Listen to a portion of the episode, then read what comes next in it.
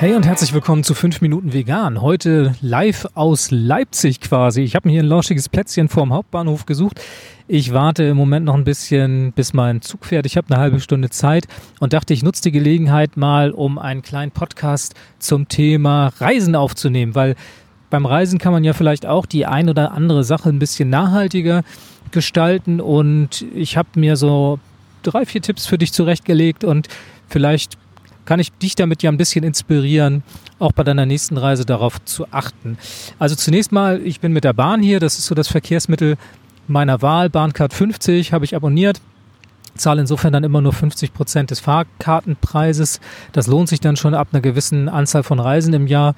Und wenn man das im Abo hat, dann ist das quasi so ein ja, No-Brainer. Du kriegst sie jedes Jahr wieder zugeschickt und hast damit schon mal einen tollen Anreiz, überhaupt auch Bahn zu fahren, um das Geld wieder reinzubekommen.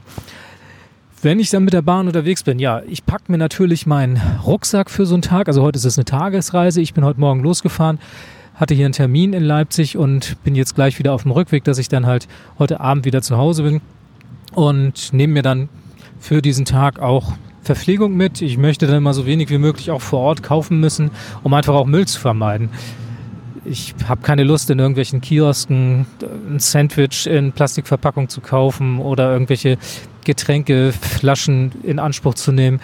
Und insofern habe ich zunächst mal meine Soul Bottle dabei. Die ist mit Leitungswasser gefüllt und die kann ich mir wunderbar auf der Fahrt auch immer wieder auffüllen. Wenn man irgendwo in einem Restaurant ist, äh, ist das in der Regel kein Problem. Oder es gibt auch andere Stellen. Es gibt ja Trinkwasserspender. Notfalls geht es auch mal auf einer Toilette.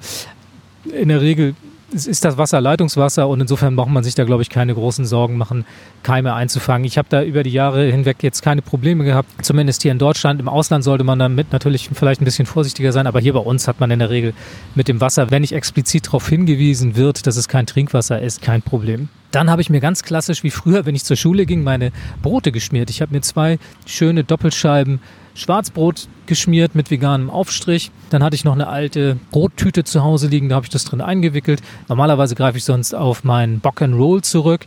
Das ist ein Stoff, der auf der einen Seite beschichtet ist und da kann man wunderbar seine Brote drin einwickeln und das nehmen wir zu Hause auch immer, um das Brot aufzubewahren, damit es nicht schlecht wird. Und auch für die Reise eignet sich das total super.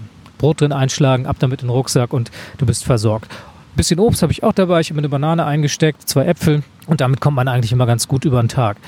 Wenn ich dann vor Ort bin, wenn ich angekommen bin, dann muss ich natürlich irgendwie weiter in der Regel, weil in den seltensten Fällen hat man einen Termin direkt am Bahnhof oder naja, manchmal wird man abgeholt.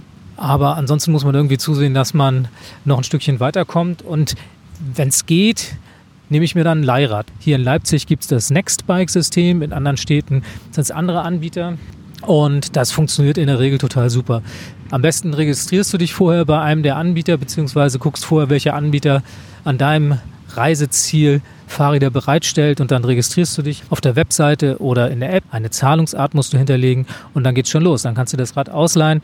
Die Preise sind unterschiedlich, aber in der Regel kostet das nicht viel. Ja, und dann bin ich heute hier zu meinem Termin gefahren und danach noch ein bisschen weiter durch die Stadt, hatte das Rad währenddessen die ganze Zeit dabei, habe mir einen veganen Eiskaffee gegönnt und bin dann wieder zurückgefahren und habe das Rad jetzt hier schon mal vom Bahnhof wieder abgestellt.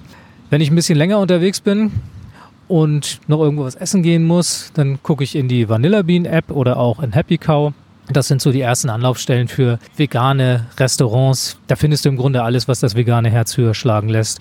Ja, das wäre es auch schon wieder. Fünf Minuten vegan sind schon wieder vorbei. Ich hoffe, diese Tipps haben dir vielleicht auch ein klein bisschen weitergeholfen oder sind auch für dich eine Inspiration für deine nächste Reise.